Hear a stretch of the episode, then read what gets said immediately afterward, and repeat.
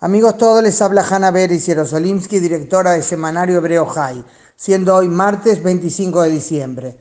A esta altura ya sabrán seguramente que Israel adelanta las elecciones y en lugar de ir a las urnas en noviembre lo hará el 9 de abril. No sé cómo se pasó de la convicción que votar antes de tiempo es señal de irresponsabilidad nacional, como dijo el primer ministro Netanyahu el mes pasado, a afirmar que anunciar ahora el adelanto es lo más lógico que hay. Pero en fin cosas de la política. Según las encuestas, todo indica que Netanyahu continuará siendo el más votado, aunque en Israel, recordemos, no hay elección directa a primer ministro. Se vota por un partido para el Parlamento. De acuerdo a los resultados, se forma coalición y de ello deriva quién la encabeza. Pero evidentemente la pregunta central en estas elecciones será si permitir o no a Netanyahu seguir gobernando. Yo diría que en eso influye no solo la preferencia política de cada ciudadano, sino también la gran división en la oposición. Netanyahu sostiene continuamente que su liderazgo es el que más logros ha traído a Israel. Los ha tenido sin duda en temas económicos y política exterior.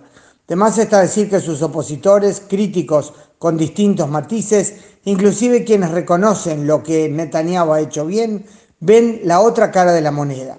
Más que nada el estancamiento en el proceso de paz, por el cual algunos de ellos responsabilizan no solo a la autoridad palestina, sino también al gobierno de Netanyahu, ven las crecientes iniciativas y proyectos de ley de parte de la coalición que la oposición considera antidemocráticos y también, por supuesto, la sospecha de corrupción en varios expedientes separados.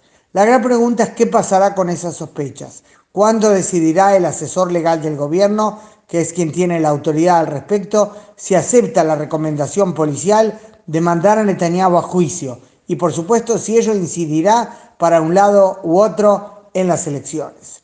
Esta será la sexta vez que Netanyahu es candidato a primer ministro en elecciones nacionales. Solo en una de las cinco anteriores no logró convertirse en jefe de gobierno y el cargo lo ocupó el laborista Ehud Barak. Cuando los israelíes vayan a las urnas el 9 de abril, estarán eligiendo parlamento por vigésima primera vez. O sea, el parlamento que surja de estas elecciones será el número 21 desde las primeras elecciones poco después de la creación del Estado. La última vez que Israel fue a elecciones en la fecha originalmente estipulada fue en 1988. O sea que en los últimos 30 años siempre se votó por alguna crisis antes de tiempo. En el Parlamento actual hay 10 partidos. De los 120 miembros de la Knesset, 34 son mujeres y 86 hombres. Hay 17 legisladores que no son judíos, tanto en la oposición como en la coalición de gobierno. Y esto es seguramente solo el comienzo de lo mucho que tendremos para compartir.